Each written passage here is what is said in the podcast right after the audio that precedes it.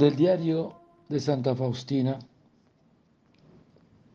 Ella nos cuenta esta mañana. A veces veo las redes tendidas contra mí por las almas que no deberían hacerlo. No me defiendo, sino confío más en Dios que ve mi interior y me doy cuenta de que esas almas se enredan ellas mismas.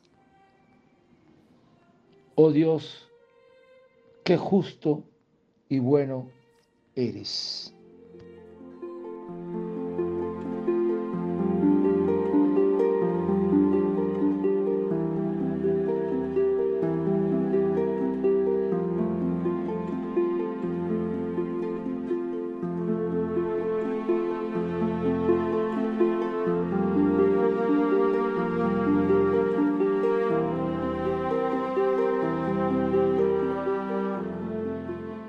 A veces veo las redes tendidas contra mí por las almas que no debieron hacerlo. No me defiendo, sino confío más en Dios que ve mi interior y me doy cuenta de que esas almas se enredan ellas mismas.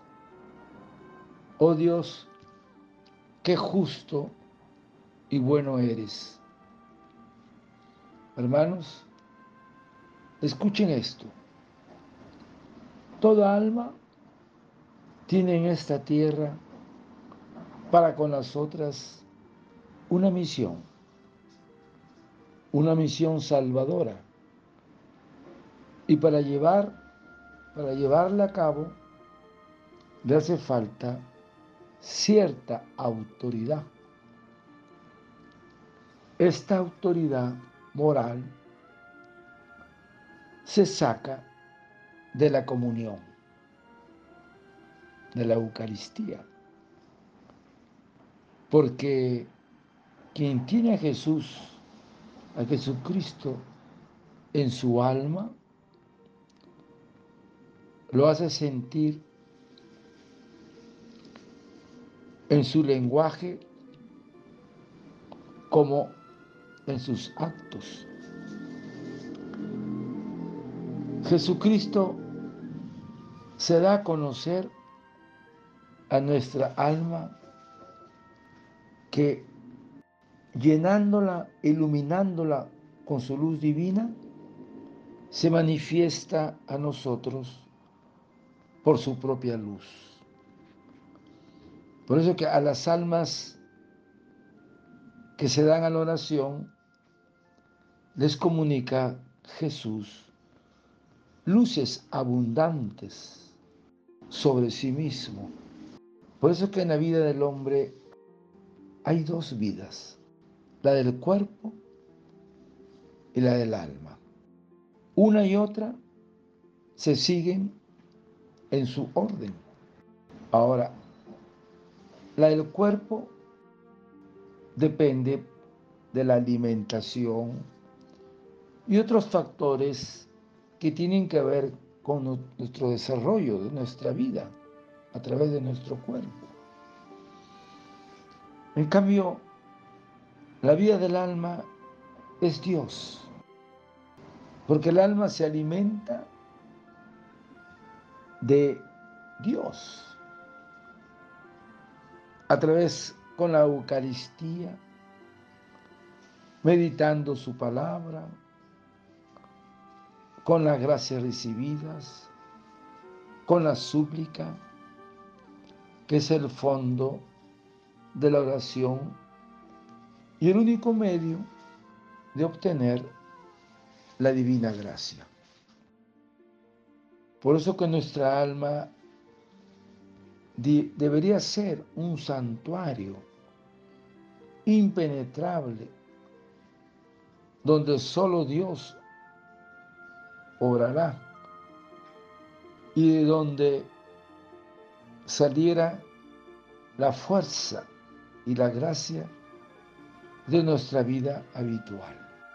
Ahora, el alma que sabe permanecer en Jesús no experimenta el fuego de las tempestades, el furor de las tempestades, porque el Señor nos dice, quien en mí mora y yo en él, produce muchos frutos. ¿Y cómo entonces morar en Jesús? La respuesta es amando su adorable y siempre su santa voluntad. Y segundo, contemplando su infinita bondad, es decir, su misericordia, que sin cesar se difunde sobre nosotros. Por eso que la contemplación de su providencia, de su bondad y amor es la mayor felicidad del alma. Toda alma eucarística tiene que ser humilde. El vivir con Jesús nos ha de ser de tal condición a través de la Eucaristía. El alma se llena del amor de Dios y tiene que transmitirlo a otros para extender el reino de Dios. Padre eterno, yo te ofrezco el cuerpo, la sangre, el alma y la divinidad de tomado Hijo nuestro Señor Jesucristo como propiciación de nuestros pecados y del mundo entero. Y por su dolorosa pasión, ten misericordia de nosotros y del mundo entero. Oh sangre y agua que brotaste del corazón de Jesús, como fuente de misericordia para nosotros, en ti confío. Desearte un lindo día, que el Señor de la Misericordia te conceda ser un alma eucarística, llena del amor de Dios. Dios te bendiga y proteja. Santa Faustina, ruega por nosotros. Amén.